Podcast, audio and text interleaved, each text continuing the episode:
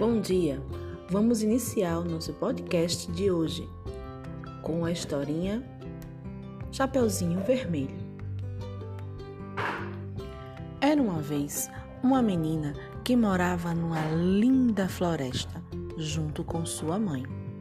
Um dia, ela resolveu levar uma cesta de doces para a casa da sua avó, que amava muito.